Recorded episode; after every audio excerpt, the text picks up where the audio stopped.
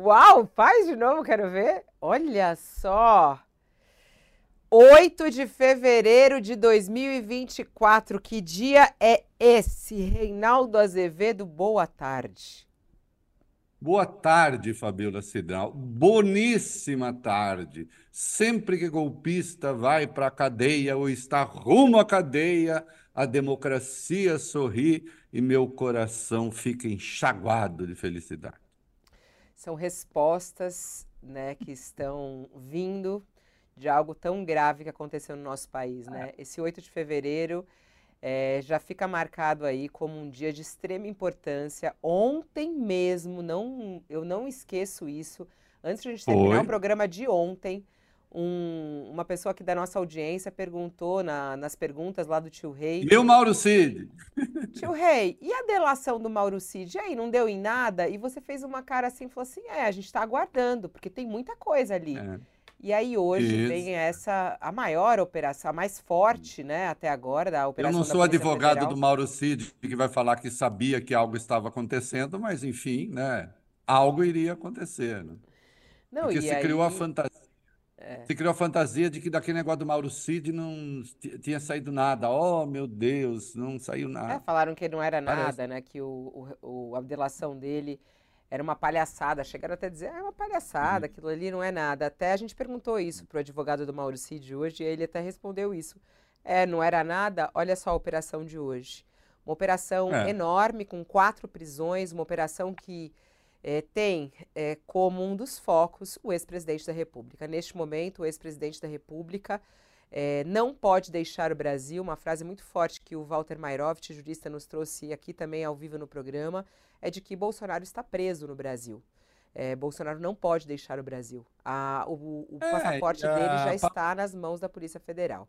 Bom, vamos já começar falando. O cardápio é esse hoje. Não tem, não tem é. muita coisa. A gente vai detalhando ao longo do programa. O nosso Olha Aqui de hoje é, já inicia falando. Vamos começar falando sobre o Bolsonaro, o alvo da operação, né?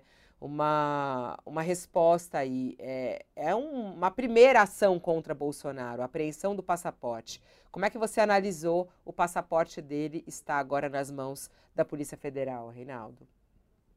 Obviamente, a hora que você apreende o passaporte do presidente, é, do ex-presidente, você, quando menos, se fala: olha, ele está comprometido com a ação golpista que a gente está investigando. E, portanto, para a segurança da operação e da investigação, na verdade, é preciso que se aprenda o passaporte.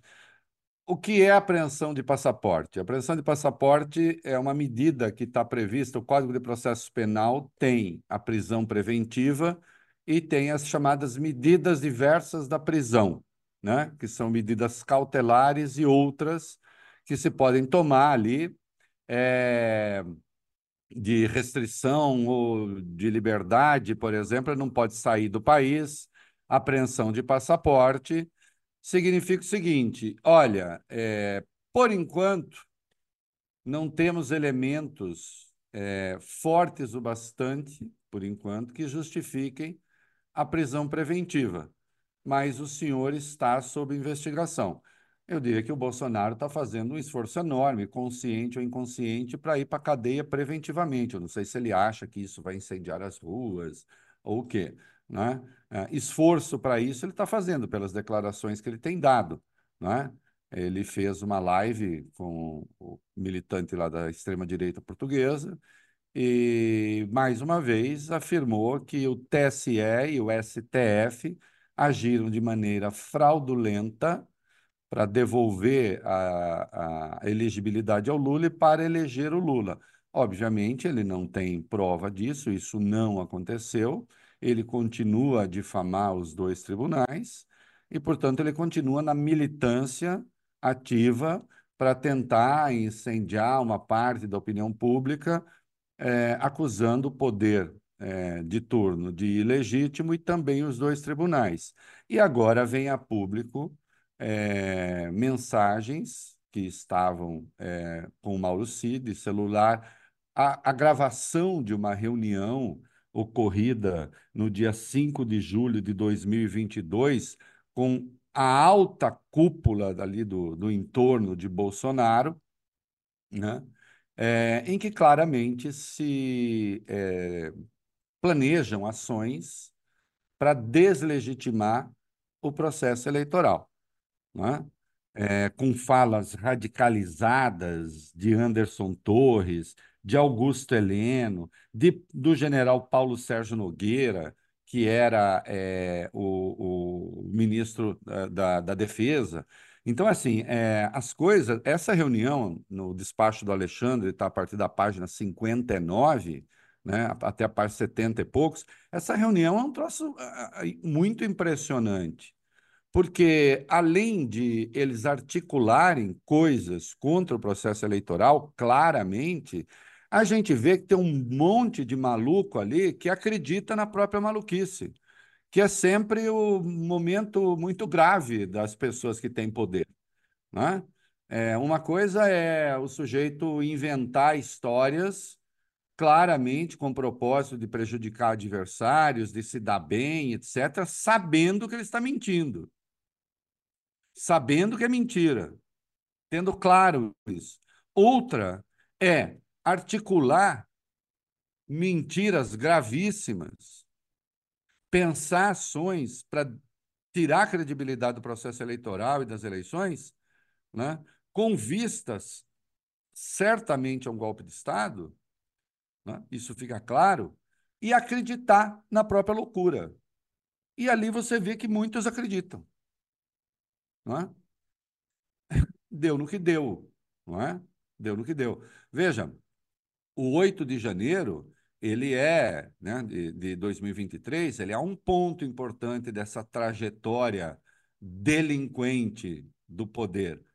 Mas ali é quando aquelas pessoas, inclusive que estavam ali, ainda que incentivadas, mas havia um, um certo desalento na linha, não deu certo. Tudo aquilo que prometeram, que foi virar a mesa, não aconteceu, estamos aqui e tal. Né? Agora, o que antecedeu isso tudo foi muito grave, até resultar na fuga de Jair Bolsonaro. Ele deixou o país. Ele deixou o país porque o golpe não aconteceu como ele queria. E atenção, ah, então não se pode imputar golpe. Isso é uma burrice é, de alguns idiotas, mas é uma burrice calculada, porque o que o Código Penal pune no artigo 359-M é a tentativa de golpe de Estado. Por que é que não se fala em punir golpe de Estado? Porque se o golpe de Estado foi consolidado, os punidos seríamos nós, dona Fabiola, nós não estaríamos aqui, não é? Então você pune a tentativa de golpe de Estado, justamente porque o golpe de Estado não aconteceu. Porque se o golpe de Estado tivesse acontecido, você não ia punir golpe de Estado, você ia punir os democratas. É por isso que se pune a tentativa de golpe de Estado, a tentativa de rompimento do Estado de Direito, no caso do artigo 359-L. É? é preciso que se compreenda isso, porque eu vejo alguns. É, é, gente que tenha o, o, a coragem de se chamar articulista, né? Dizer, ah, cadê o golpe? Onde estão as armas? Onde estão não sei o quê? Onde está não sei o que lá? Desse, tudo uma, uma estupidez, ou é uma burrice ou é má fé, às vezes uma soma das duas coisas. É que não deu certo, o planejado foi.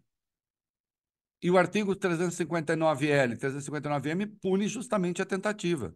E essas reuni essa reunião deixa isso muito claro. O monitoramento do ministro, é, de um ministro do STF, presidente do TSE, ele estava sendo monitorado um assessor de Bolsonaro, que depois foi com ele, fugiu com ele para Orlando, passa mensagem para o Mauro Cid: estou aqui, estou acompanhando o cara.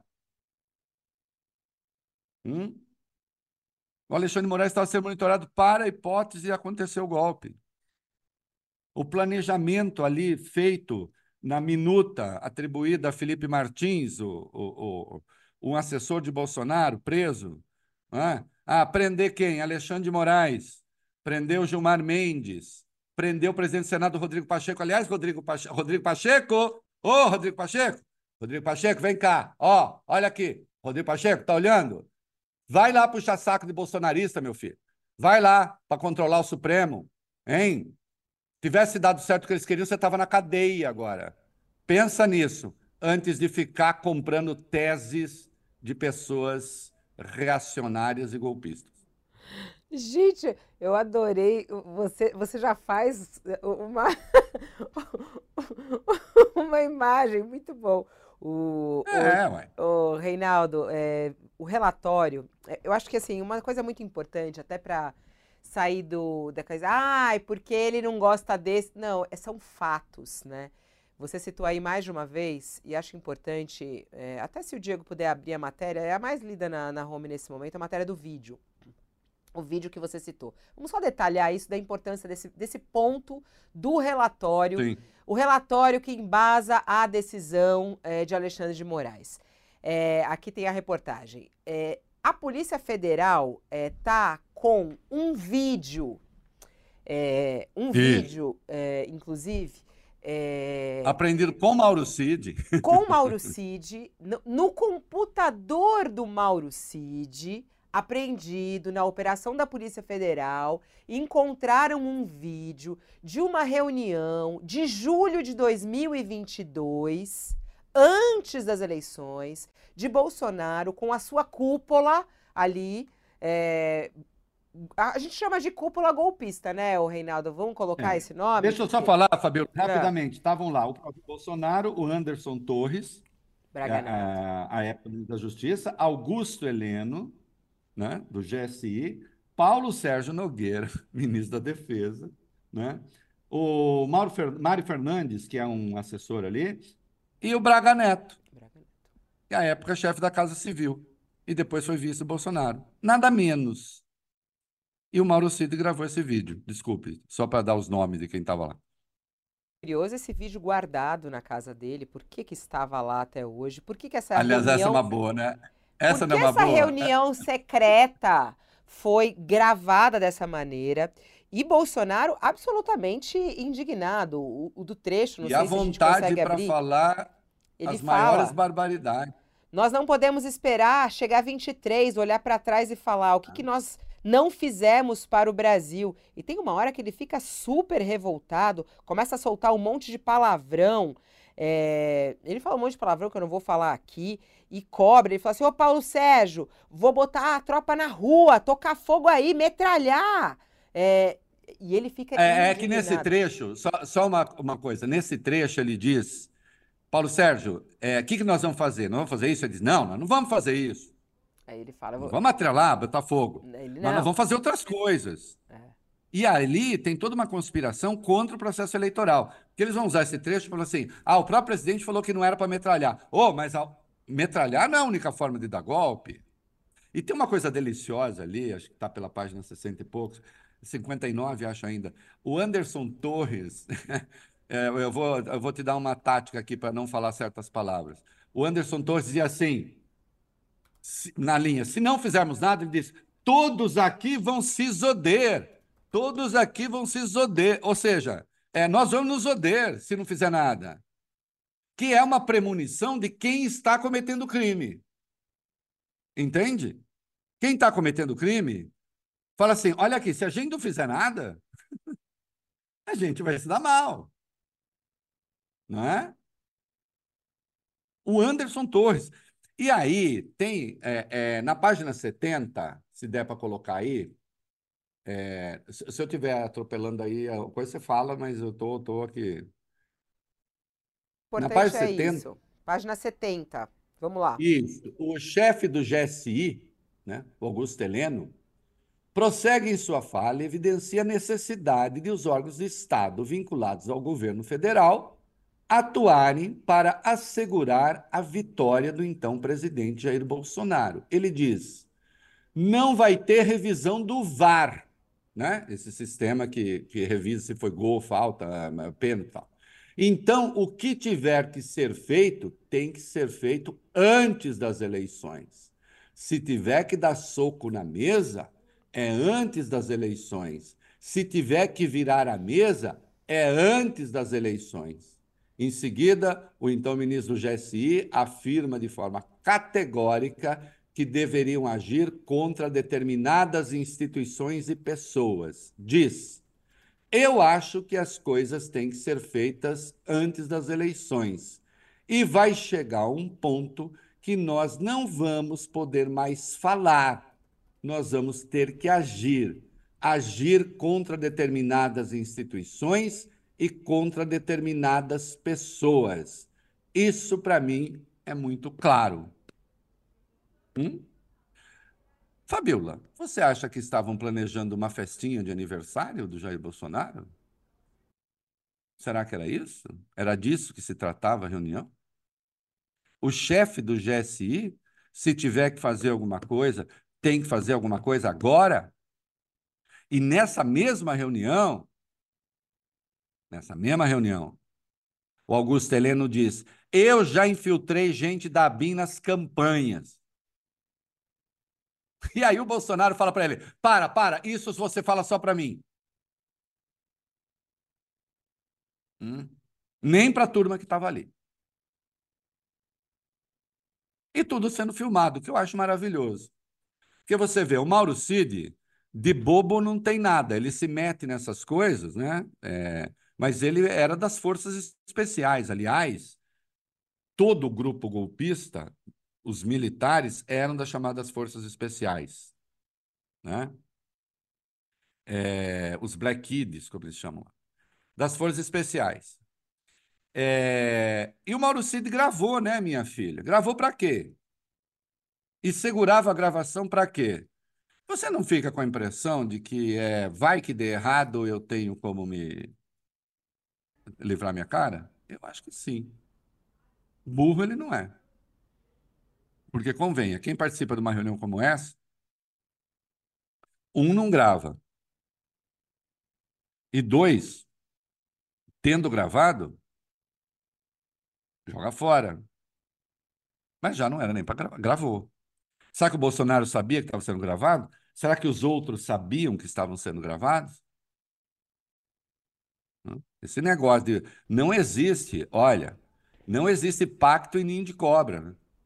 O, Reinaldo, é, uma pergunta que vem aqui, né, e que eu acho que é tão interessante. Na, na entrevista que eu fiz aqui com o advogado do Mauro Cid, ele diz que o golpe só não aconteceu porque as forças militares não quiseram. Ele usou o exército o termo. E algumas pessoas falam assim: ah, essa tese né, de que não aconteceu o golpe por, pela recusa de parte das forças armadas. É, você concorda? Por que, que não aconteceu o golpe? Por que, que ele foi frustrado? Como é que se conseguiu frustrar o golpe, o Reinaldo? O golpe foi frustrado porque veio para o Brasil é, o secretário de Defesa dos Estados Unidos e disse: não ousem dar golpe. Veio para cá uma generala, saibam que o feminino de general é generala, tá? Veio para cá a generala do Comando Sul, ela aparece, tem uma foto dela junto com Braga Neto. É possível achar aí. Veio para cá a generala do Comando Sul e disse: não ousem dar golpe. Assim mesmo. Olha aqui. Sim, as Forças Armadas não quiseram. Mas eu quero, eu quero dizer o seguinte: não é que não quiseram porque não quisessem. Não, não, não, deram golpe, não quiseram, não toparam. Mas não é que não aceitaram porque não quisessem. Não aceitaram porque não dava. Entende? Mas aí também pouco me importa o fundo é, é, existencial da não existência do golpe. Porque golpe é fácil de dar, golpe é difícil de sustentar. Dar é fácil. Quem tem arma para enfrentar? Se resolver dar um golpe, o que eu faço? Vou enfrentar com a minha caneta? Com os meus óculos? Não, corre se tiver golpe se esconde, dá um jeito de fugir da linha de tiro. Golpe é fácil. Basta, basta botar os tanques na rua. Quem que vai enfrentar? Agora, como é que você sustenta um golpe? Em 64, era fácil sustentar um golpe porque os Estados Unidos estavam financiando golpes. Era a fase do financiamento dos golpes. Porque havia a Guerra Fria. Não é? E, portanto, um regime no Brasil que era considerado hostil, liderado pelo João Goulart, proto-comunista, segundo eles. Então, esse governo tem de cair a elite militar decidiu derrubar o governo com o apoio dos Estados Unidos. Tem um porta-aviões esperando caso fosse necessária alguma intervenção. A interferência no golpe de 64 dos Estados Unidos não é uma ficção, é um fato. Há correspondências da Embaixada dos Estados Unidos no Brasil. Tudo certinho, dentro do molde golpista. Acontece que 2022 não era 2000, eh, não era 1964. Não existe mais espaço para golpe. Se se der um golpe, se, se um golpe, o Brasil ficaria isolado do mundo.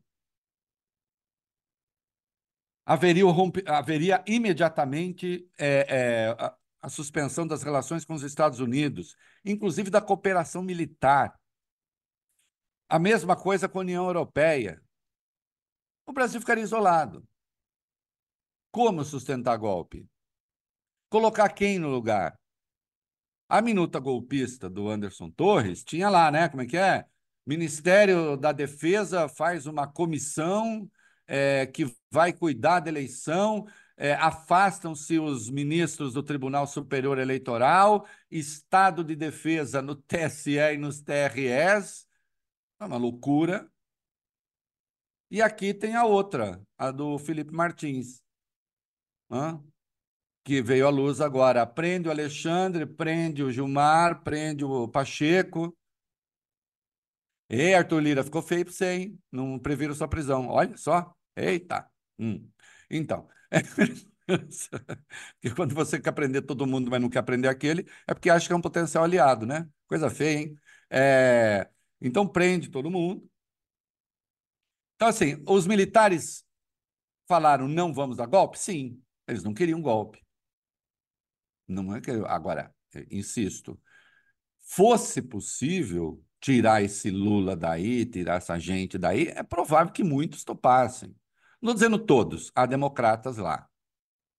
Né? Há democratas lá. Agora, que fique claro, um golpe seria insustentável. Não há espaço no mundo para isso hoje. Né? O mundo caminha no, ruim. Vamos ver o que vai acontecer nos Estados Unidos. Não, estamos indo para um lugar muito bom, como o mundo. Mas não havia e seria insustentável. Né?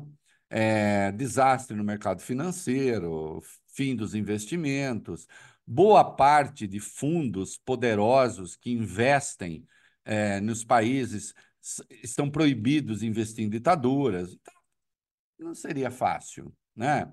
É, e daí não. Agora, o que eu noto é que, atenção, o núcleo golpista que se formou, em, veja só, uma das coisas que tinham planejado, minha querida, era difamar militares que eram contra a intervenção.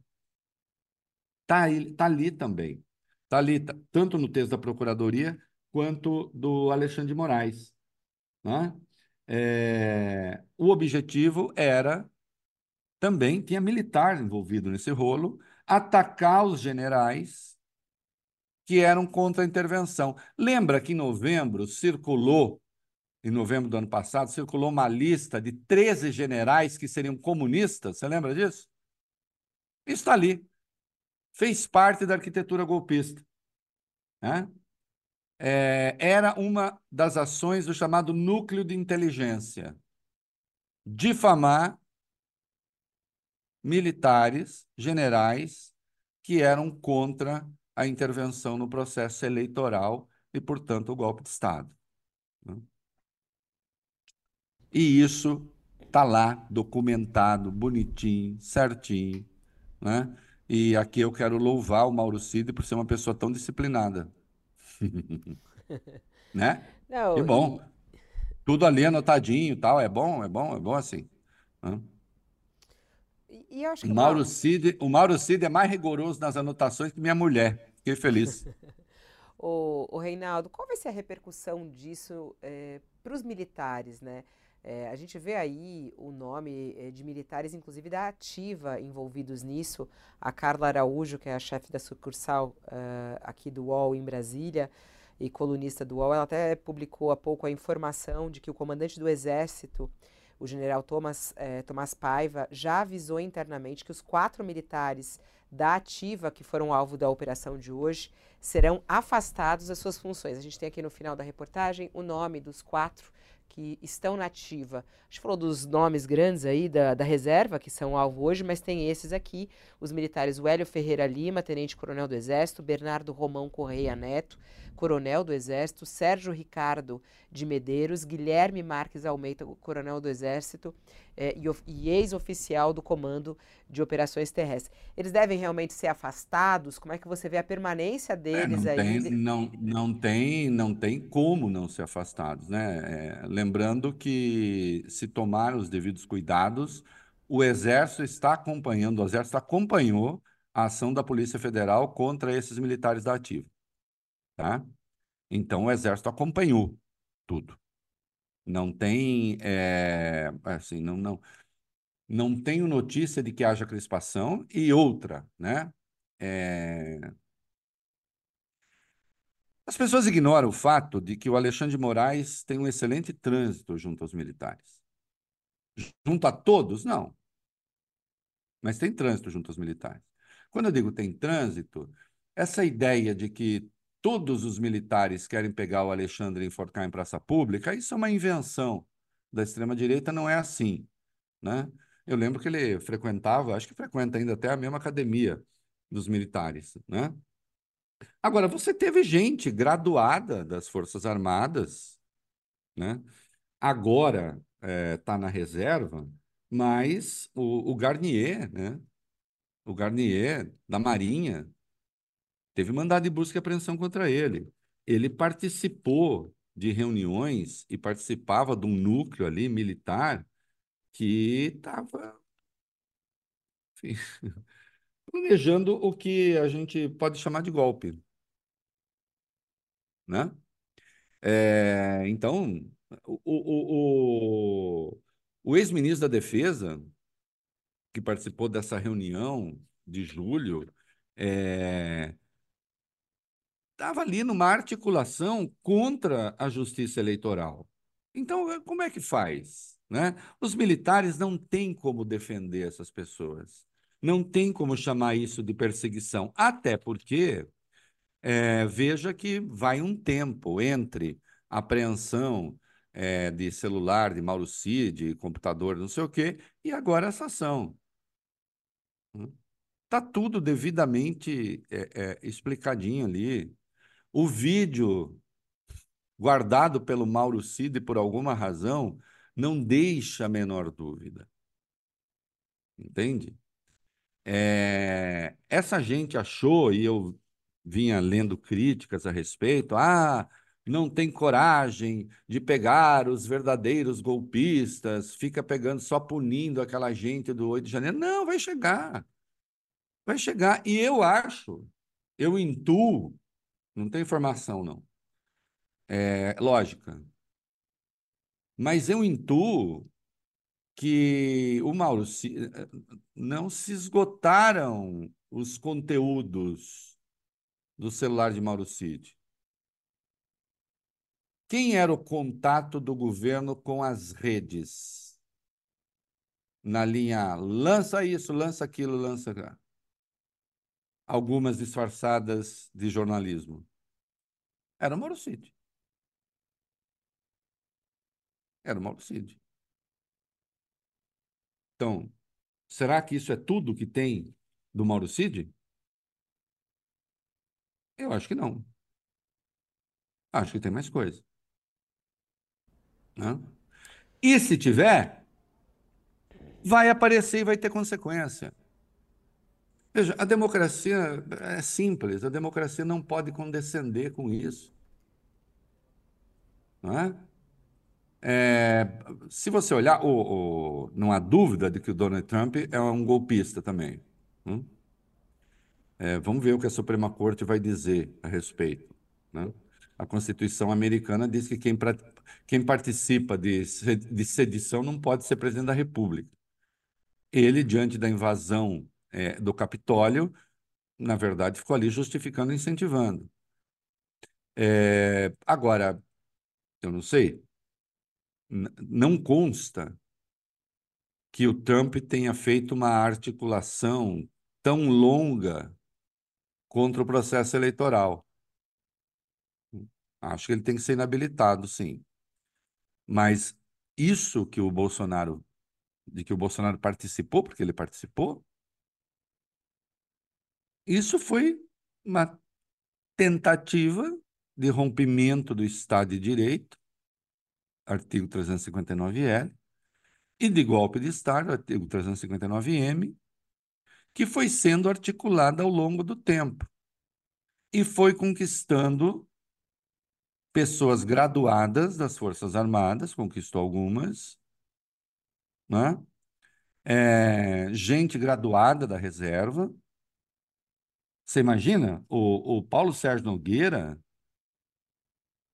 ex-comandante do Exército, Ministério da Defesa. Aliás, nessa reunião ele fala: estamos com o senhor presidente, o senhor tem que ser reeleito. Não tinha dúvida sobre o que eles queriam. E agora está vindo a público. Vai fazer o quê? O que a democracia faz com isso?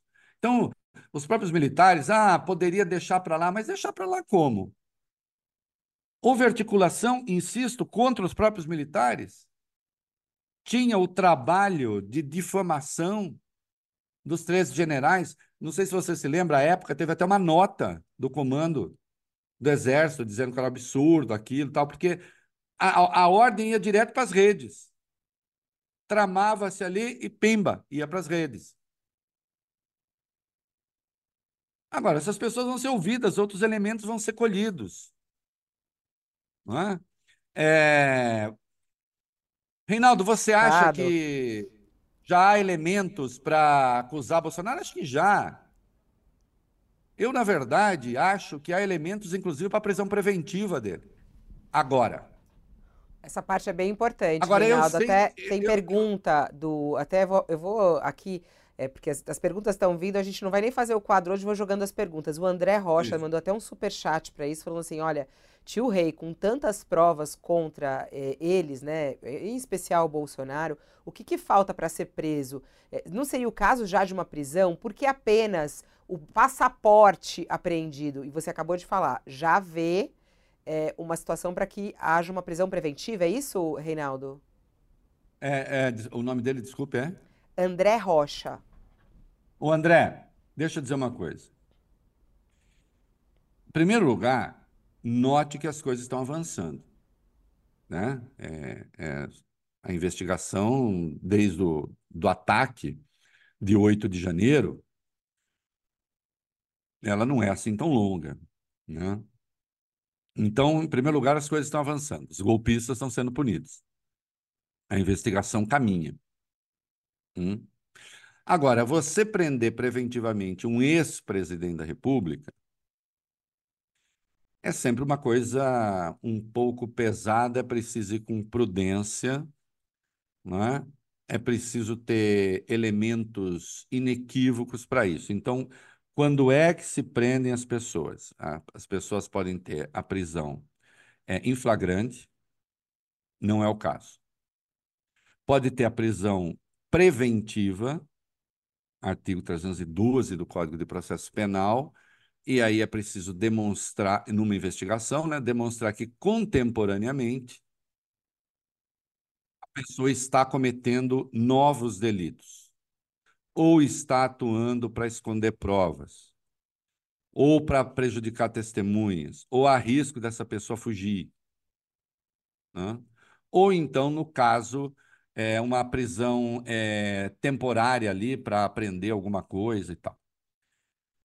Quando eu falo que o Bolsonaro está dando elementos para prisão preventiva, eu me refiro à entrevista que ele deu para os portugueses, ele tem falado, ele, ele, tem, ele tem falado de novo sobre a ilegitimidade do resultado eleitoral. Ah, mas isso não é só liberdade de expressão? Preste atenção. Sem esse histórico anterior, até poderia ser, ah, estou falando. Mas com o histórico anterior, me parece que ele está procurando, né? Mas eu acho que é uma medida prudencial deixar que o processo se desenvolva, né? e, uma vez condenado, e ser, então, a prisão. Não tenho dúvida de que ele será preso. Não tenho dúvida de que ele será condenado. O encontro do Bolsonaro com a Papuda é fatal, ou com algum outro lugar que ele escolher. Talvez que ele escolheu o Rio de Janeiro, não sei. Né? Isso é fatal. Agora, vai depender também, vamos ver como ele se comporta agora. O que, que ele vai fazer? Ele vai convocar a turma dele para ir para a rua, quebrar o pau? Se ele fizer isso, ele vai preso. Hã? Eu estou dizendo que numa coisa absolutamente rigorosa já até haveria elementos. Mas eu acho uma atitude prudencial né? uh, esperar que a investigação avance mais um pouco. Hum? Até Não, que ele seja, gente- então, denu- pra- denunciado, ver- transformado, denunciado, transformado réu, condenado, vai para cadeia. Né? Depois do trânsito em julgado, que é como eu defendo. Você vê, então, só para a gente até desenhar, tem muita gente perguntando aqui, as pessoas ficam mandando mensagem, o nosso chat hoje está praticamente impossível. Uma pessoa acabou de colocar aqui, eh, falou assim, nossa, tio Rei, imagina Bolsonaro preso nesse carnaval, se esse foi o primeiro passo, vai até faltar Não, vai. cerveja no Brasil. O J, Não vai, não, não vai acontecer J- nesse carnaval. não é, vai. JGP de Faria, ele fala aqui. É, tem essa coisa também, né, o, o, Reinaldo, acho tão importante, é, tem gente que vai para as redes e celebra isso, é, celebra essa, essa operação. Você acha que dá para celebrar uma operação como essa? É, Tá, eu estou celebrando. Eu estou celebrando. Veja, eu não celebro o conjunto da obra. Se você me falar, você acha ruim que um ex-presidente esteja nessa circunstância para o Brasil? Acho. Acho. Agora, muito pior seria a gente estar vivendo um, um sistema de impunidade. Ter golpista solto por aí. Passar a considerar que isso é normal.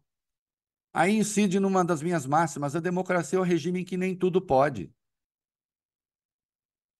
Tudo pode na tirania. Para quem é tirano e amigo do tirano. E como eu brinco, às vezes dá errado, né? Que o Kim Jong-un fez um tio dele explodir lá, jogou um míssil no tio. Né? Era amigo dele, depois de- deixou de ser. E ele jogou um míssil no tio, o tio nem morreu, sumiu no ar, junto com o míssil. Veja só, eu estou celebrando, eu estou celebrando não a coisa do Bolsonaro, estou celebrando a vitória da democracia e o fato de que o Estado de Direito tem de se defender.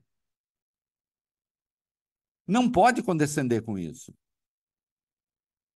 Ah, tem um monte de bolsonarista triste. Bom, lamento. O que eu vou fazer? Vocês queriam o quê? Golpe? Acham que é normal o cara ficar pregando golpe? Tentar organizar um golpe? Juntar uma súcia para difamar o processo eleitoral? Receber uma minuta golpista, como está ali, recebe a minuta golpista e diz: Não, eu quero aqui algumas alterações. Algumas alterações no quê? Numa minuta que pregava a prisão de dois ministros do Supremo e do presidente do Senado. A título de quê?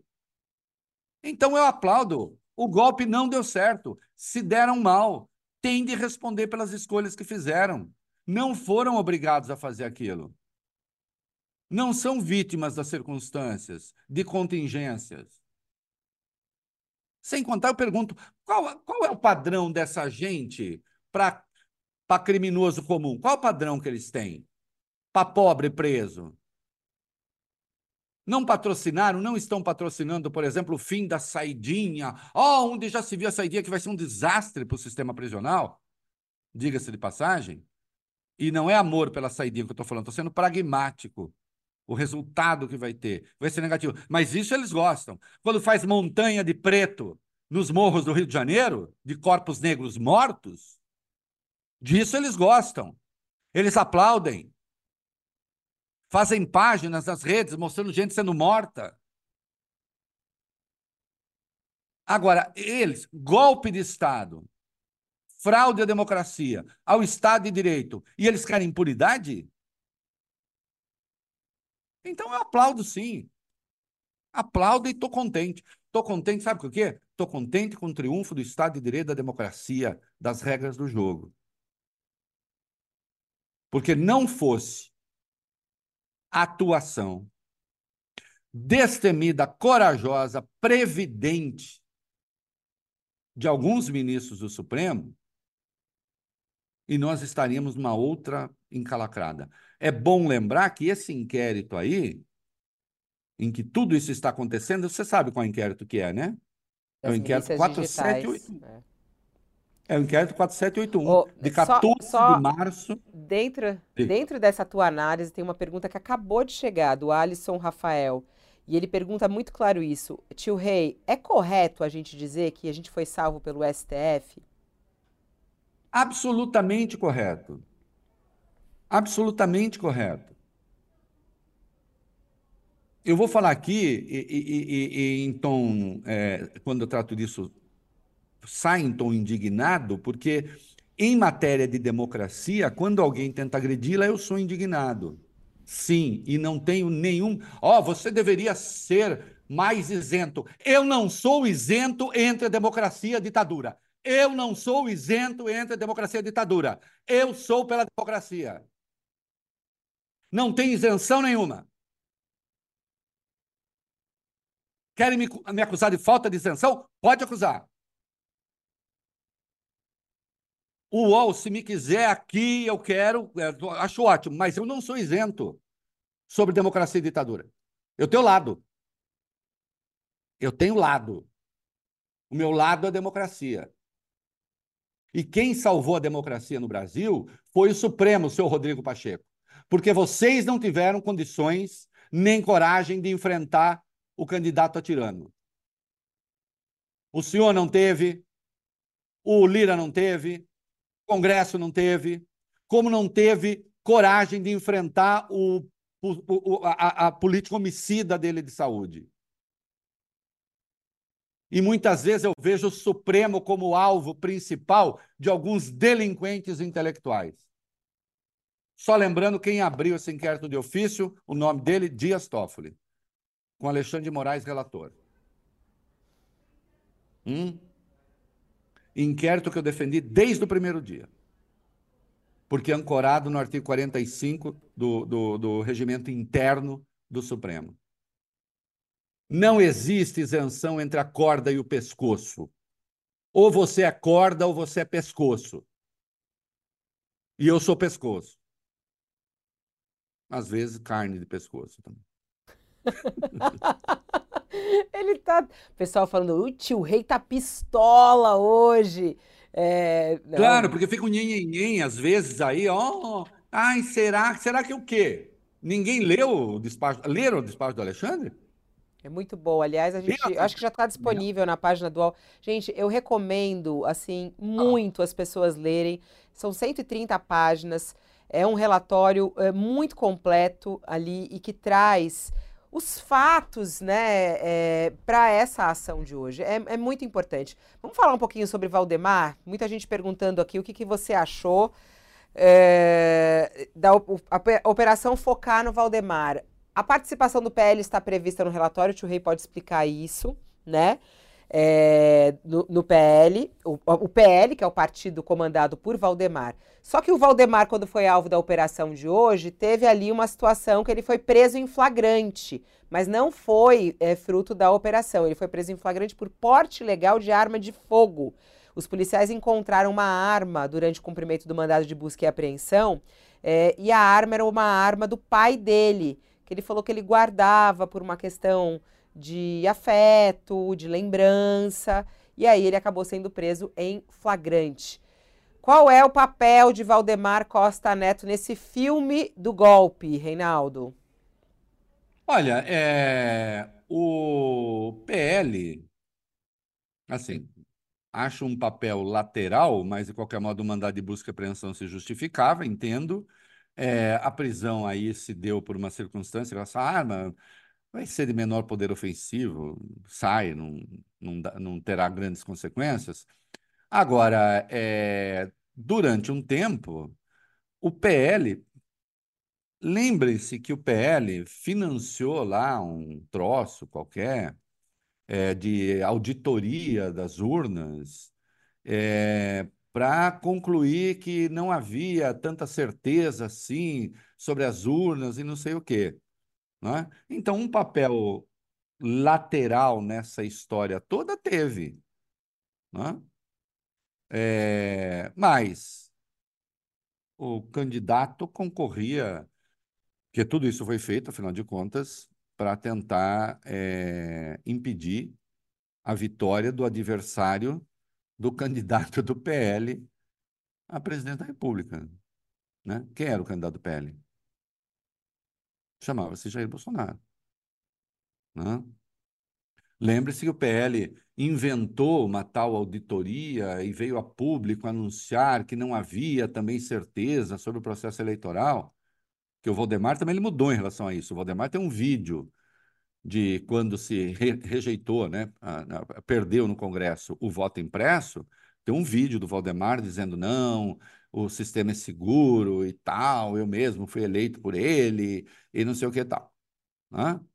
E depois, aí já no processo eleitoral, né? tanto é que o PL recebeu uma multa por isso, né? que ele vive reclamando, o PL recebeu uma multa por isso, resolveu endossar teorias conspiratórias sobre as urnas.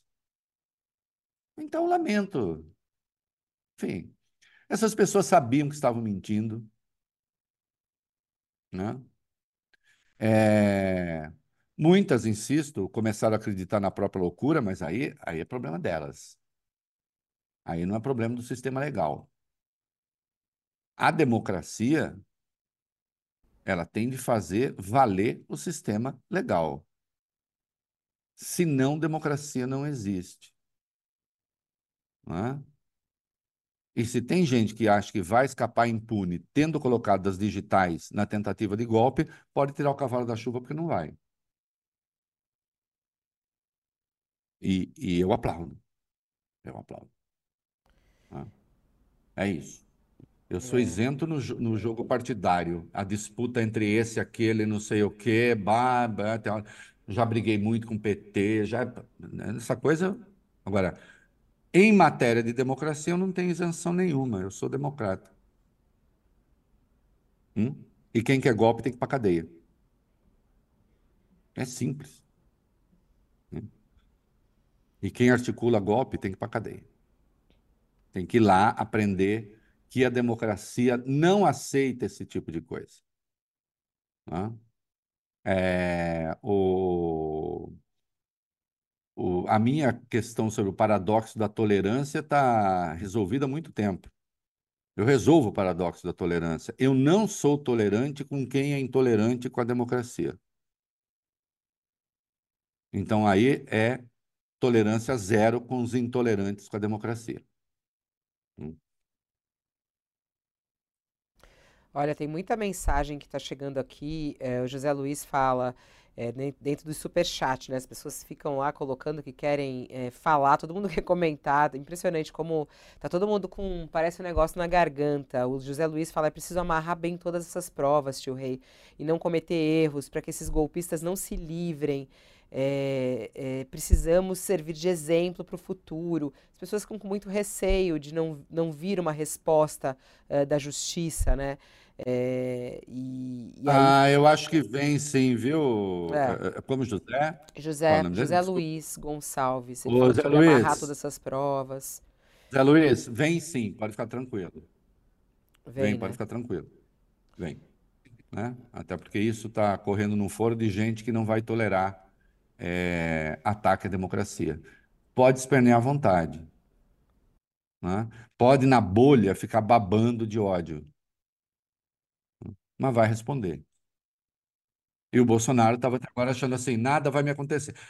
Tem uma coisa assim que é, se eu começar todo dia, a, porque o Bolsonaro ele ganhou balda, né? Como se diz lá em dois corgos, barda. Ele ganhou barda, né? Foi, se todo dia eu avançar um pouquinho, ninguém vai perceber o que eu estou fazendo. Fez isso com tentativa de golpe. Lembre-se que o primeiro ato golpista mesmo é de 26 de maio de 2019. Olha que coisa, 26 de maio de 2019, ele já convocou as pessoas para as ruas. Né? Então era contra o Supremo e contra o Congresso. Depois ele fez o acordo com o Lira e aí então passou a ser só contra o Congresso. Né? Então ele foi fazendo isso um pouquinho por dia. Né? Em 14 de março de 2019, o Dias Toffoli, cuja cabeça está sendo pedida aí, a meu ver, indevidamente, mas não vou entrar nisso agora, abriu de ofício o inquérito 4781 das milícias digitais, porque já então se tinha claro que havia um grupo organizado para difamar o Supremo, e difamando o Supremo, você difamava a instituição que eles identificaram como cerne da democracia brasileira. Olha só. Como eles tinham conseguido já colonizar uma parte do Congresso, no Congresso vai ser mole. O problema está no Supremo. Então nós temos que pegar o Supremo. Isso lá no comecinho. Eu insisto, não tinha concluído nem o terceiro mês de governo, o Toffoli abriu o inquérito. No que fez muito bem. E esse inquérito passou a praticamente monitorar os atos golpistas e a dar a resposta que a justiça tinha de dar aos atos golpistas. E que o Ministério Público deveria ter dado, mas à época não deu.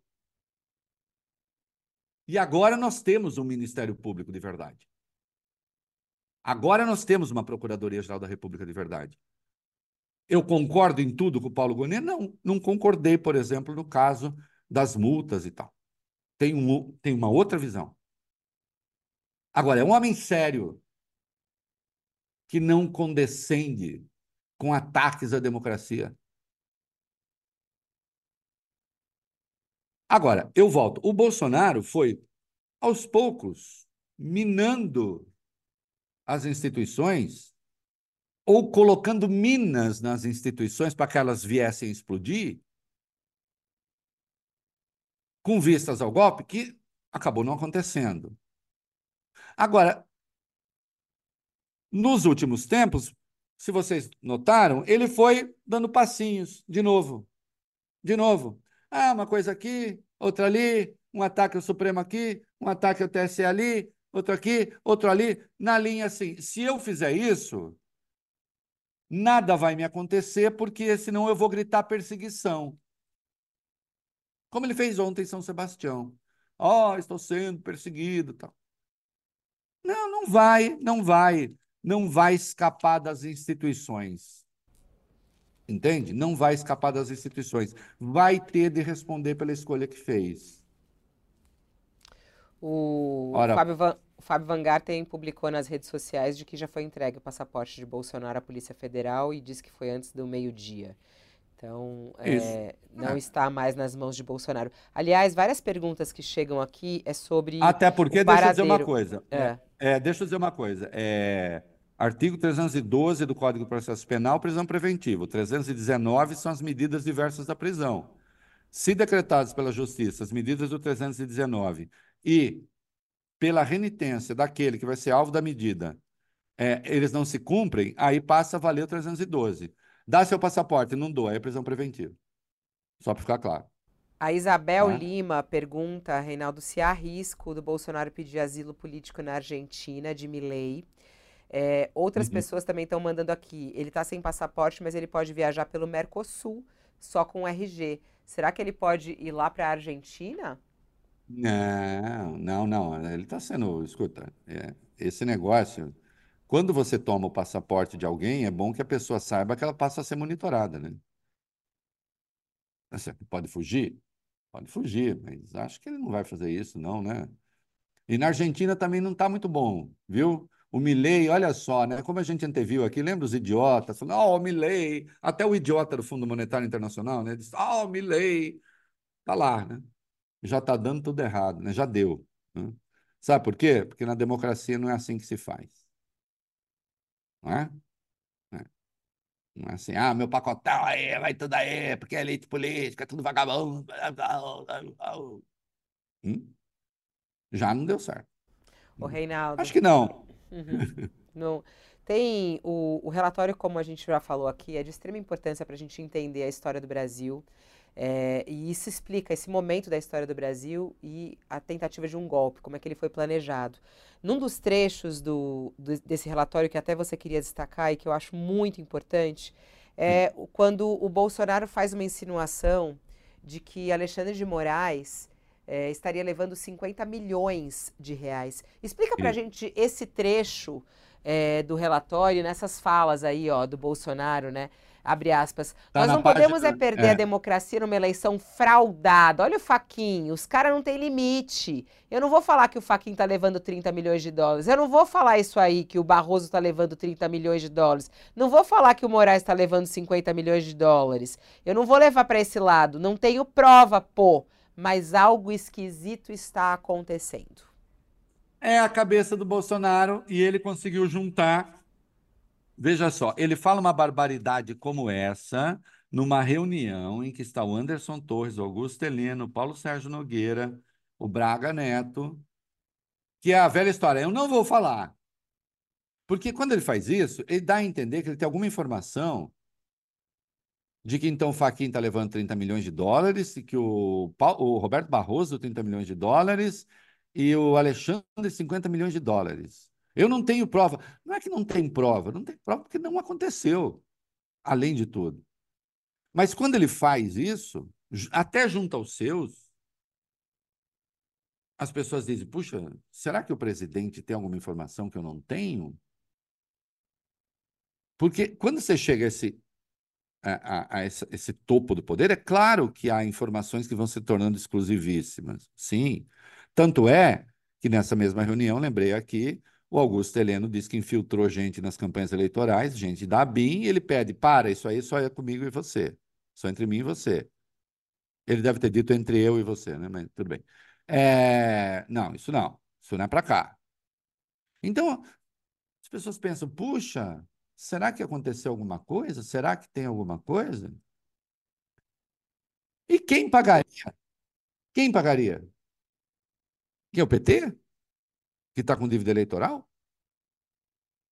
Ainda? E tem que, dívida de pagar dívida de eleição? É o PT que ia pagar? Quem ia pagar os ministros? Quais interesses? Ou quem? O Jorge Soros? Quem? O Biden?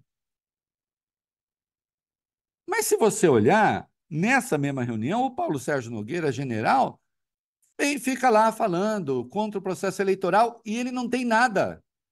Ele só diz, ah, eles controlam tudo, a gente não tem controle de nada, a gente não tem controle de nada, mas controle do quê, cara palha?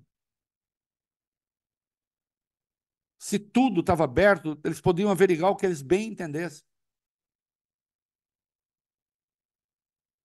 Agora, essa é a cabeça de um golpista.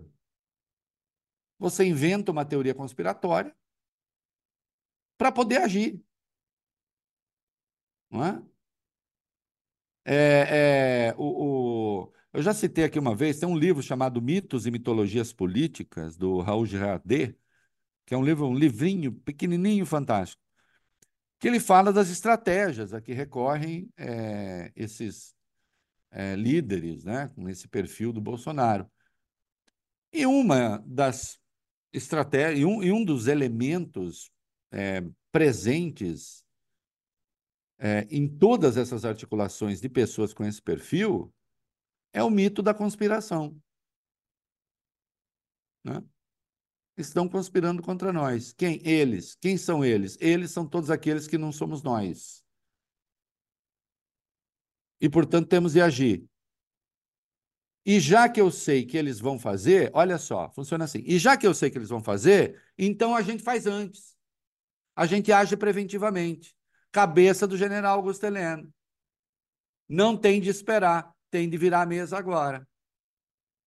Porque eu sei que eles estão fazendo. Na mesma reunião em que o Anderson Torres diz: não, porque tenho provas da ligação do PT com o PCC, isso é real e tal. Real o quê? Cadê a prova? Onde é que está? O que, que eles têm a respeito? Além de nada. É sempre assim, é a cabeça de quem não aceita a democracia. É? Aí diz o Raul Girardet, nesse livro, olha como tudo encaixa.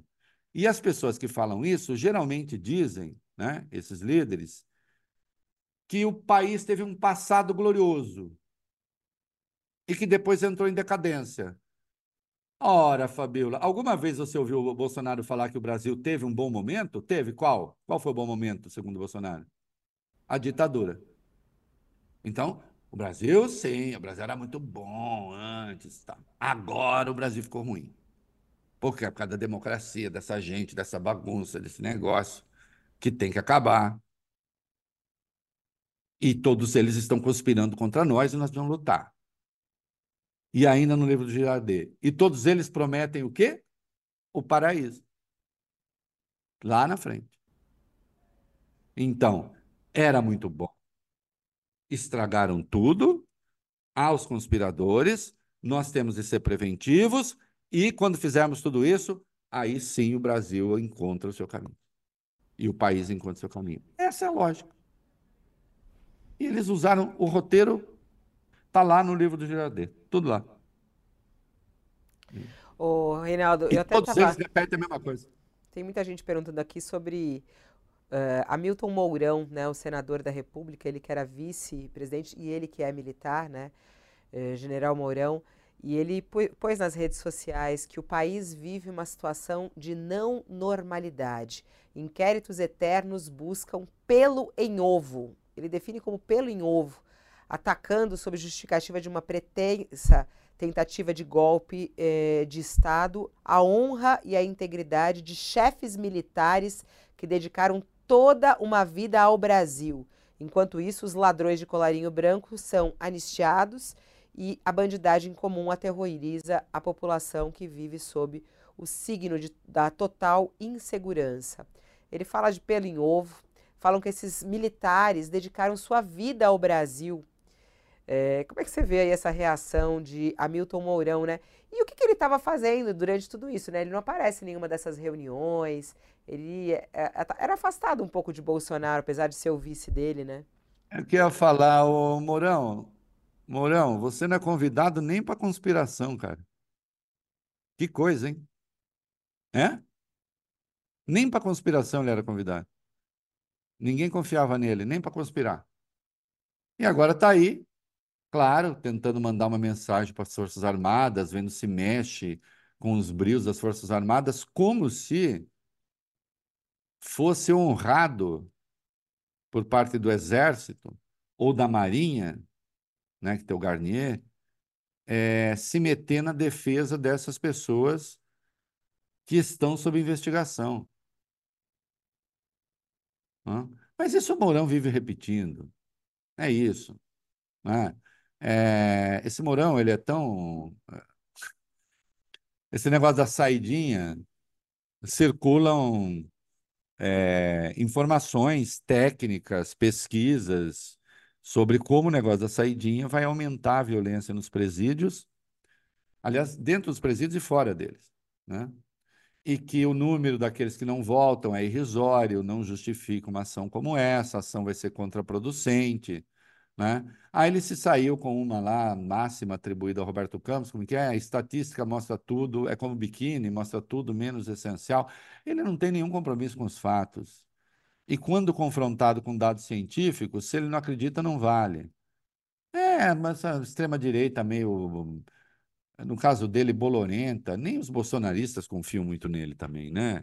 Nem o Bolsonaro confiava nele.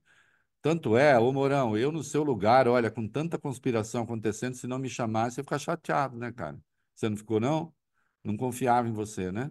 Bom, melhor, né? Porque assim, não está tendo de responder agora, pelo menos até agora, não, né? Isso é uma bobajada. Reinaldo, tem muita gente perguntando sobre Michele Bolsonaro. É, ela utilizou as redes sociais dela hoje para falar sobre isso e ela resolveu usar uma frase da Janja, uma frase antiga da Janja, quando aconteceu aquela operação, aquela outra operação contra Bolsonaro e que tinha como foco a carteira de vacinação falsificada, né, de Bolsonaro e que ele foi alvo da operação. E na época a Janja tinha escrito: se tudo der certo, logo Bolsonaro vai estar preso. Aí hoje a, a, a a Janja não, a Michelle resgatou essa frase. Se tudo der certo, se se lembram? Pois bem, a forma de ela reagir, aí tá aí, ó, o post dela. Desce um pouquinho, por favor, só pra gente ver o post dela, que é esse aqui, ó. se tudo der certo, é o que ela é o que ela aposta, né? Dando a entender que foi tudo planejado, é esse o discurso que eles estão usando, mas chama atenção a Michelle querer usar uma frase da Janja, né? Ah, ela usa uma frase da Janja justamente para tentar ligar a decisão é, do Alexandre de Moraes ao presidente Lula, né? É, do Alexandre de Moraes, do, do, do o Gonê, que concordou com a operação, parecer da Procuradoria-Geral da República, da Polícia Federal. É por isso que eu acho que é, gente graduada da República precisa tomar cuidado com suas redes sociais. Com a devida vênia, essa frase da Janja, é claro que ela não sabia de nada, não estava informada de nada. É... É, agora, é claro que é uma, um troço impertinente que, atenção, tudo que se disser na rede vai ser usado contra você, se preciso. Agora, eu preciso que você saiba o local, o lugar que você ocupa na República. Né? Distorce muita coisa que eu falo, porque eu estou muito presente no debate e tal. Sim, mas eu estou presente no debate todo dia. Eu posso estar e eu não tenho poder. Nem sou mulher, casada com o presidente, casado com o presidente da República. Não sou uma pessoa. Eu, entende? É, a frase é ruim mesmo. Não deveria ter sido escrita. E agora resgata. Fica aparecendo que você tem uma conspiração. O que é que, o, o, o que, é que os fanáticos bolsonaristas querem? Tudo isso é parte de uma conspiração para tirar Bolsonaro da eleição. Eles vão continuar nessa. Eu até conheço gente que diz: ah, deveria parar com isso, porque parando com isso, aí esses caras saem do noticiário. Não, não. Quem atuou contra a democracia tem que responder. Acabou. Né? nós vamos ter que arcar com o custo disso. O que não pode é articular um golpe de Estado e restar impune. Né? Agora, sim, é preciso tomar cuidado nas redes. Né? De novo, agora, com essa operação, eu espero que Lula, que Janja, que os ministros do Lula é, ou nada digam, ou no máximo digam que se cumpra a lei. Porque é claro que qualquer manifestação que vá além disso, haverá tentativa de dizer Alexandre age em conluio com Lula, com não sei o quê. A gente tem até a reação do Lula, que foi logo pela manhã, né? Lula estava concedendo uma entrevista a uma rádio de Minas Gerais quando estava ocorrendo a operação. E aí foi questionado sobre isso. E ele falou, vamos até colocar um trechinho, acho importante a fala eh, de Lula. Ele diz que eh, se não fosse Bolsonaro, não teria essa tentativa de golpe. Vamos assistir. Eu, sinceramente, não tenho muitas condições de falar sobre uma ação da Polícia Federal, porque isso é uma coisa sigilosa, é uma coisa da polícia, é uma coisa da justiça, e não cabe ao presidente da República ficar dando palpite numa atuação dessa. O cidadão que estava no governo não estava preparado para ganhar, não estava preparado para perder, não estava preparado para sair. Tanto é que não teve nem coragem de me dar chorando e foi embora para os Estados Unidos, porque ele deve ter participado da construção dessa tentativa de golpe. Então vamos esperar as investigações. Eu espero que no tempo mais rápido possível a gente possa ter um resultado do que foi que verdadeiramente aconteceu no Brasil. Então o senhor acha que o fio desse novelo leva ao ex-presidente Jair Bolsonaro? Olha, eu não sei, eu acho que não teria acontecido sem ele. O comportamento dele foi muito diferente. Primeiro, antes das eleições. Ele passou o tempo inteiro, o tempo inteiro mentindo sobre as eleições, mentindo sobre as urnas, criando suspeição de uma urna que foi responsável pela eleição dele em 2018.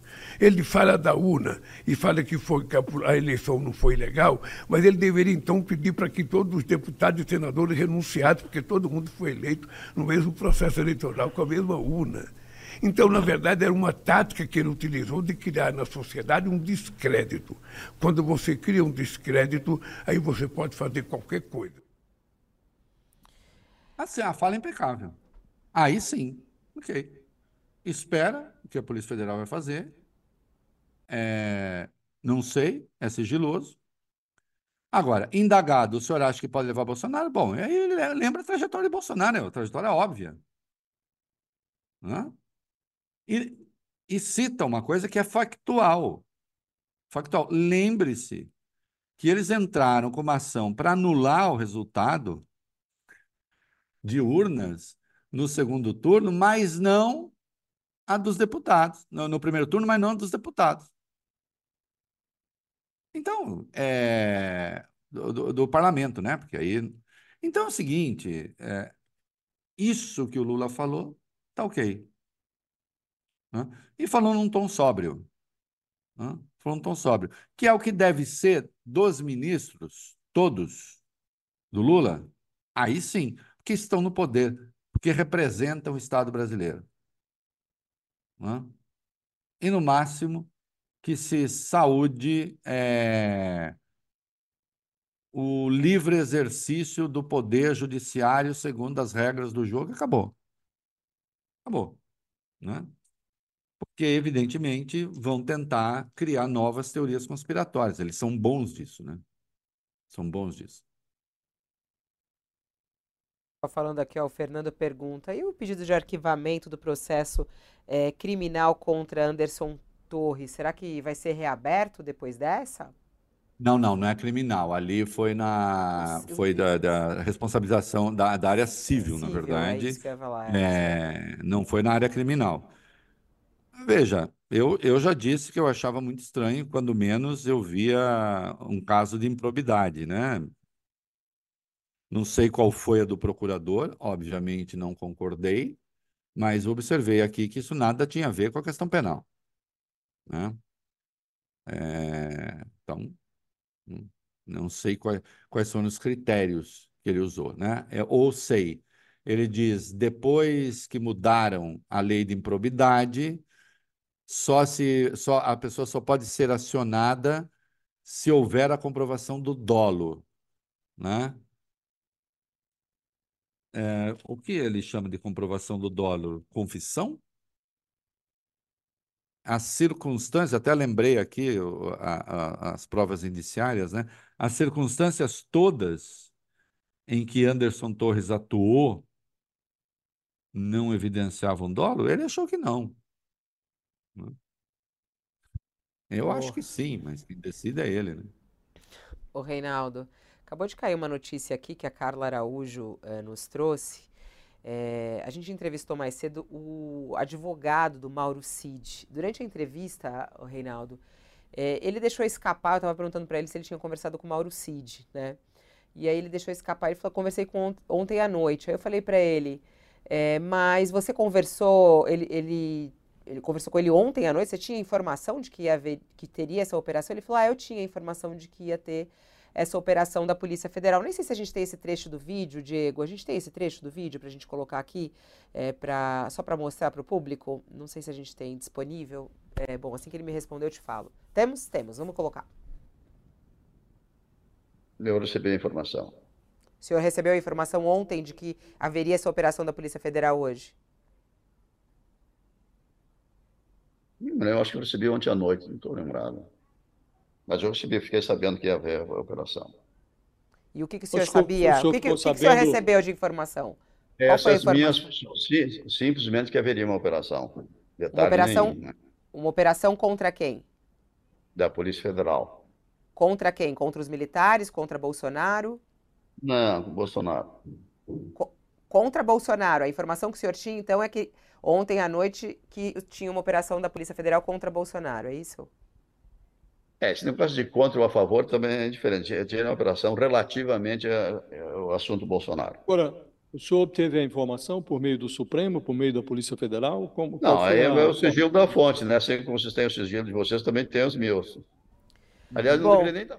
Essa fala dele aí, eh, Reinaldo, ele deixou escapar, né? E aí a gente começou a perguntar. Bom, já tem reação. A Polícia Federal, a Carla acaba de informar isso. A Polícia Federal decidiu intimar o advogado César Bittencourt por causa dessa entrevista dele pra gente hoje pela manhã aqui no UOL, eh, no qual ele disse que eh, teve essa informação dessa, dessa operação.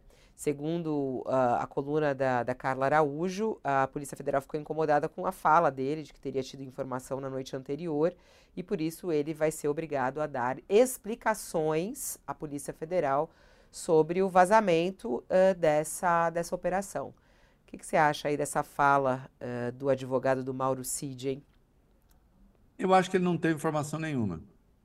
É, obviamente. É, deixa eu dizer uma coisa. Ele, O César Bittencourt é um criminalista é, habilidoso. Vejam que quando ele entra na história, o, tudo isso, a rigor, se deve, não se deve a ele, mas quando você pega os, as personagens, né? O Mauro Cid passa a fazer a delação do Mauro Cid é obra da entrada do Bittencourt como seu advogado. Né? O, Mauro Cid deixa de ter um advogado que era da turma do Bolsonaro, amigo do Flávio Bolsonaro, e passa a ter o César Bittencourt. E eu lembro do César Bittencourt dando entrevistas peremptórias dizendo que não haveria delação. Eu não sei se vai dar tempo, mas eu até escrevi um texto no UOL que eu falei que ele tinha dado o drible da vaca na turma do Bolsonaro. Porque o monitoramento do, do CID era gigantesco. Pai general, pressão em cima do pai, pressão em cima dele. E o Bittencourt dizendo: não tem essa de delação, não tem essa de delação, não tem essa de delação, até que aconteceu a delação. Né? E aí eu não consigo ler porque eu sou cego, mas você consegue ler. Que, como é que é, tá é a sua aí? coluna, é a sua coluna É. que foi é, de- do dia 10 Mas eu de não consegui, setembro. mas é do drible da vaca, né? É, coloca É. de novo, coloca de novo aí que eu vou ler. É o drible da vaca de Bittencourt. Cid preferiu sua liberdade à de Bolsonaro. É. Aê, tio Rei, olha, a antevisão do futuro. Né, porque o Mauro Cid uma hora vai sair. Então ele deu o drible da vaca em todo mundo. Né? Eu me lembro de uma entrevista que ele deu para as minhas queridas Natuzaneri e Andréa Sadi, eh, no G1, e na mesma entrevista ele falou uma coisa e falou o contrário. Né? E com certeza ele vai dizer que, eh, ah, não, me confundi, não, não sei, não era bem isso e tal. né? Assim, você. Os jornalistas se orgulham de terem fontes que passam informações exclusivas, e eu aprendi que tem uma outra categoria que adora ter fontes exclusivas, os advogados. Aprendi ao longo da vida, né? Tem fontes exclusivas, tal. Porque isso é poder também, né? Isso é poder, isso é valor do honorário, isso é um monte de coisa, né? Eu duvido que ele tenha tido eh, essa informação. Agora, na conversa com vocês, a sequência indica que sim. Tanto é que ele fala: eu tenho direito ao sigilo da fonte, vocês também têm, né? É, só que o nosso trabalho é lidar com o sigilo da fonte mesmo, tal. E, e evidentemente, qualquer um de nós que ficasse sabendo que a operação ia ser deflagrada, de fonte boa, certa e confiável de não ser desmentida, a gente teria noticiado, não teria? Você não teria? Eu teria, né? Qualquer um teria noticiado. Mas só que nós não é advogado de gente envolvida no caso. Nós somos jornalistas. Tá certo? Então ali, é claro, ele vai ter que prestar esclarecimentos, mas duvido que tenha tido. Vai dar um jeito de falar alguma coisa dizendo que não é bem isso, né? Que ouviu mal, foi mal interpretado, uma soma de todas essas coisas. né? O Reinaldo, hoje mais Você cedo. sabe que ele até retuitou esse meu texto do drible da vaca, né? Me mostraram uma vez, ele passou, ou retuitou, passou adiante. Acho que passou para uma amiga que me mandou, não sei. Hoje mais cedo, a, a Mônica Bergamo conseguiu conversar com o Bolsonaro, ainda em Angra dos Reis, por vídeo, né? Fez um vídeo com ele no WhatsApp e ele eh, soltou a frase lá de que é uma perseguição incansável. E aí ele falou: me esqueçam! É, foi o que ele falou: me esqueçam! Ele falou: tem outro governante no poder. E é curioso como a família está reagindo como um todo, né? Quem tem é, colocado nas redes é o deputado federal Eduardo Bolsonaro, e eles falam que essa operação de hoje, o motivo dela foi é, ontem o Bolsonaro ter sido recebido por uma multidão em São Sebastião. Ele há pouco colocou até no Twitter ali uma foto e fez uma comparação com Lula em Belfort Roxo, é, de que foi decretado é, lá em Belfort Roxo. Não sei se a gente pode abrir aí esse, esse tweet do, do Eduardo Bolsonaro, ele falando ontem em Belfort Roxo, Lula, ponto facultativo na cidade, Bolsonaro em São Sebastião, é, o povo é só o povo de verdade que está lá sem distribuir comida, sem distribuir nada é, e tudo mais. É, como é que você vê aí essa, essa fala do Bolsonaro? Ele falou, me esqueçam, né? E ele pedindo para esquecerem ele, falando que é uma perseguição, e o Eduardo Bolsonaro falando que o motivo dessa operação de hoje é porque ontem Bolsonaro foi recebido por uma multidão. Claro, é uma operação desse tamanho, é, sem contar, né, as fotos editadas, né, fica parecendo que toda São Sebastião estava lá, né? São Sebastião, que aliás é o, o, o, o município mais extenso do Brasil. É, então toda toda a orla de São Sebastião estava ocupada, né, por essa foto, quando havia ali, sei lá, uma centena de pessoas. E aí pega do Lula, faz um outro corte, parece que não tem ninguém. Então, a, a, a, as fotos já são fraudulentas, né? As duas. E, e a comparação entre elas também. E, obviamente, ele está contando uma mentira, né? Porque você imagina se uma operação desse tamanho né, é deflagrada é, em algumas horas, né?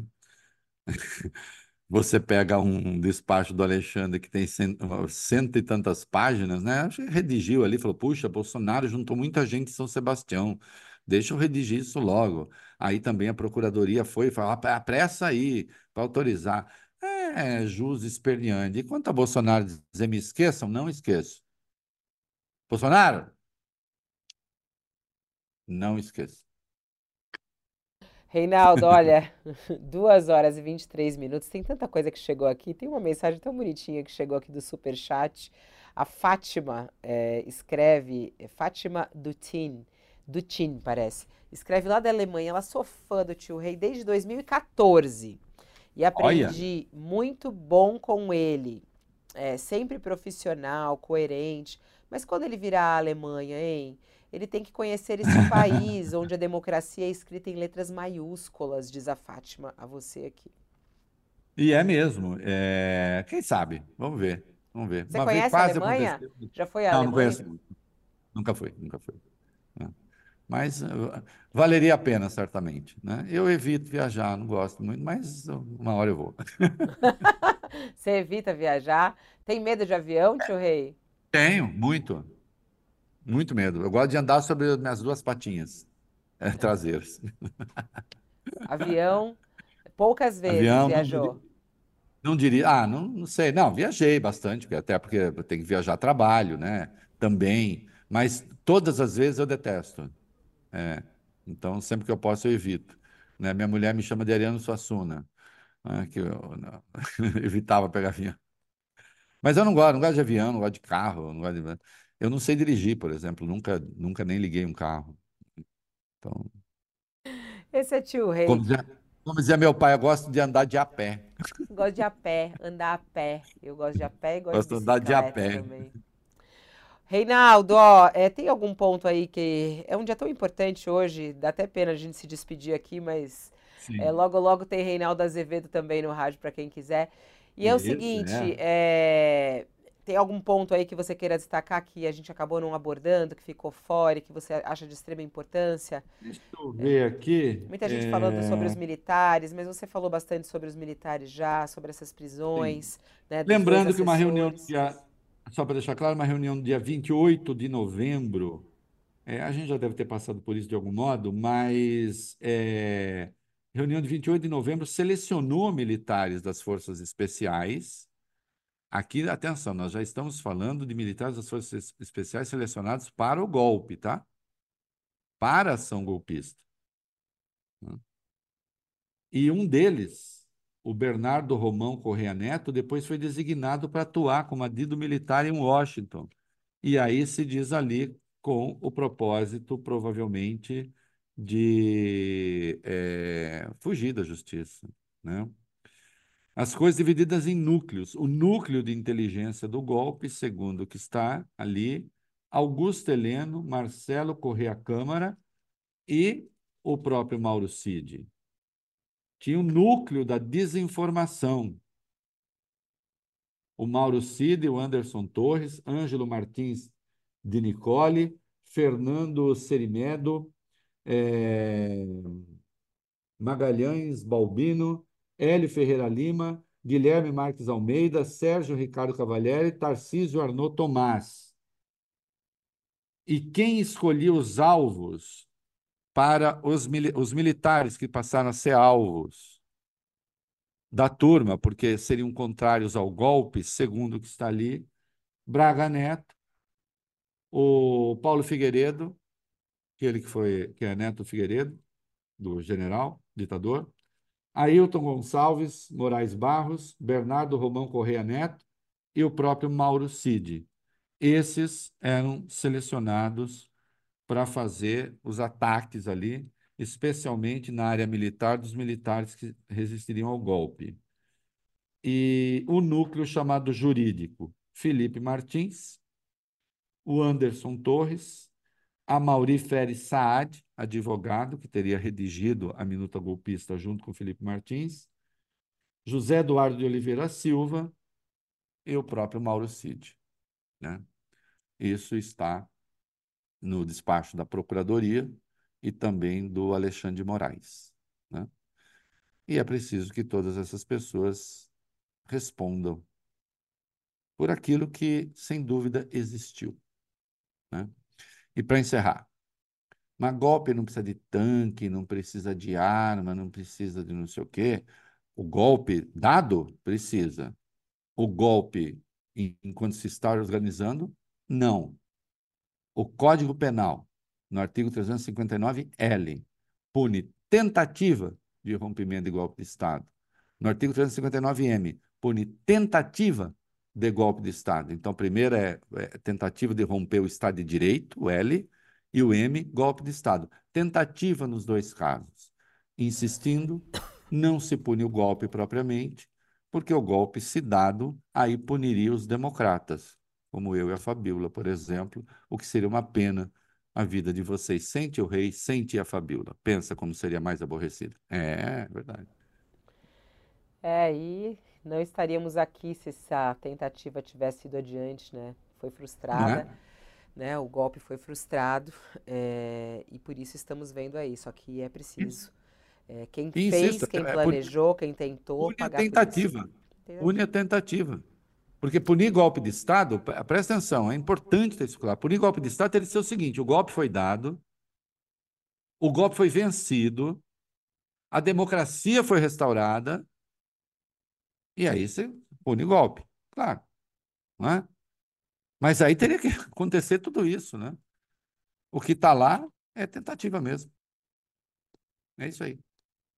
Obrigada por hoje aqui. É, a nossa aulinha hoje, recorde de audiência aqui. É, muita gente Bastante acompanhando. Gente, né? Muita gente Beleza. Um beijo Isso. a cada um de vocês que estiveram conosco, do mundo inteiro. Beijo, desculpa, não dá para responder a todos, mas vamos lá, vamos continuar, vamos continuar. É, mas a gente foi contemplando aqui. Segunda-feira estamos de volta, hein? Segunda-feira. Não, é segunda... carnaval. Não, carnaval. Eu vou, eu vou no bloquinho segunda-feira. Quando vocês Olha que eu passo aí para te pegar para ir no bloquinho, hein? A gente vai a pé. Fala assim, nossa, que será aquela pessoa esquisita, disfarçada? Eu, tio Rei. Chega lá, fala, é, tio Rei. Ó, tem, tem ótimos bloquinhos, eu posso te passar a lista, você quer? não, acho que voltamos na quarta-feira, né? É isso? Quarta-feira. Não, mas não vai no bloquinho comigo? Vamos no bloquinho. Não, bloquinho, sim, não. Voltamos aqui para. Aliás, um é. fã seu que eu encontrei um dia num ensaio de um bloco. Ah, foi. E eu não contei a história. Eu não tenho o nome dele. Ele ficou de me mandar, mas eu acho que ele devia estar tá meio louco, não me mandou. Ah, no bloco? É. Eu achei que você estava falando do, do, do Moacir. Não, eu, eu encontrei um fã seu num bloco de carnaval e ele veio me falar é. que ele é muito seu fã e que ele ah, é? vai que fantasiado e que ele ia fazer uma série de fantasias inspiradas em você para ir nos blocos em São Olha Paulo. Só. Eu achei interessantíssimo e falei, me manda as fotos. Que nem ontem você Tendo estava super, né? Ontem com aquelas bolinhas, é, o colete. Se ele, se ele tiver, se ele estiver ouvindo, manda foto, vai ser o máximo. Manda foto pra é. gente. E ele não mandou, eu não sei nem o nome dele, eu encontrei ele, tava no meio daquela confusão, ele veio me falar, ele falou assim, eu sou muito fã do tio Rei, me dá o seu e-mail. Eu falei o meu e-mail, e aí ele ia me mandar, não mandou até Opa, agora. Mande, mande as fotos, é. você fantasiado de Reinaldo Azevedo, a gente quer ver isso. Isso, eu achei legal. que você ia falar para quem está nos acompanhando, a é. Fabiola táxi outro dia. Ah, do Moacir. E olha a coincidência. o Moacir Brown era o motorista. O Moacir Brown, eu trabalho com o Moacir Brown já há seis anos, como eu não dirijo, né? É, então, se eu tenho de circular de táxi, ou eu peço para o Moacir Brown me levar no táxi dele, e eventualmente é, eu peço para dirigir os carros de casa se por alguma circunstância é preferível ir com esse carro aí com um táxi. Então ele dirige para mim também, ou aqui, né? Que o tio não sabe dirigir. Né? E o Macir é uma pessoa maravilhosa, culto pra caramba, sabe muita coisa. Tem uma mulher, a Priscila, que cozinha magnificamente, tem uma página no Instagram, eles são super antenados, né? Ela faz coisas deliciosas, né? Então, é isso. Não, e foi muito legal, porque olha isso, gente. Eu terminei o programa com o Reinaldo Azevedo aqui. Aí eu peço um táxi por aplicativo. Nisso que eu peço um táxi por aplicativo, me para o Moacir. É, aí eu entro no táxi, ele falou, Fabiola Sideral. Eu falei, sou. Aí ele falou, eu sou o taxista do Reinaldo Azevedo. Eu falei, não acredito. Foi muita coincidência. Eu tinha acabado de desligar com você o programa. Eu entro no táxi, é, é o seu taxista. Essas coisas da vida que só, fa só, só querido, dão um o grande, sinal e falam, é isso grande, mesmo. Uma grande figura, é um grande profissional, né? Que merece é todos os aplausos. O carro dele é uma é delícia. Adorei também o serviço. Isso. Um beijo, Reinaldo. Bom trabalho para você. Vai beijo, trabalhar muito beijo. ainda hoje. Nossa, muito, muita coisa. Muito. Beijo. Tchau. Beijo, tchau, tchau. Vamos que vamos, que a gente termina o nosso Olha Aqui, mas como você está acompanhando, hoje é um dia de muito trabalho, né? É, para a gente poder contar toda essa história, é, que é, é algo muito importante para desenhar a história do Brasil e a gente entender a história do Brasil, uma tentativa de golpe no Brasil e como a Polícia Federal está investigando isso, os fatos né, é, que antecederam o 8 de janeiro e que hoje estão, inclusive, nesse relatório aí que foi feito por Alexandre de Moraes para embasar a sua decisão da autorização da Polícia Federal. Bom, aqui ao longo do dia você tem sempre as informações ao vivo no nosso canal UOL. Às 5 horas da tarde, quer dizer, logo mais, Diego Sars assume aqui o UOL News e você também tem todas as informações que estão nesse momento na página do UOL, toda a nossa equipe de reportagem, de colunistas, é, nossa equipe debruçada nessa operação de hoje da Polícia Federal. Muito obrigada pela sua confiança, pela sua audiência e seguimos por aqui, trabalhando para trazer notícia e a informação para você, sempre em primeira mão e também com análise de qualidade para você. Muito obrigada e uma boa tarde.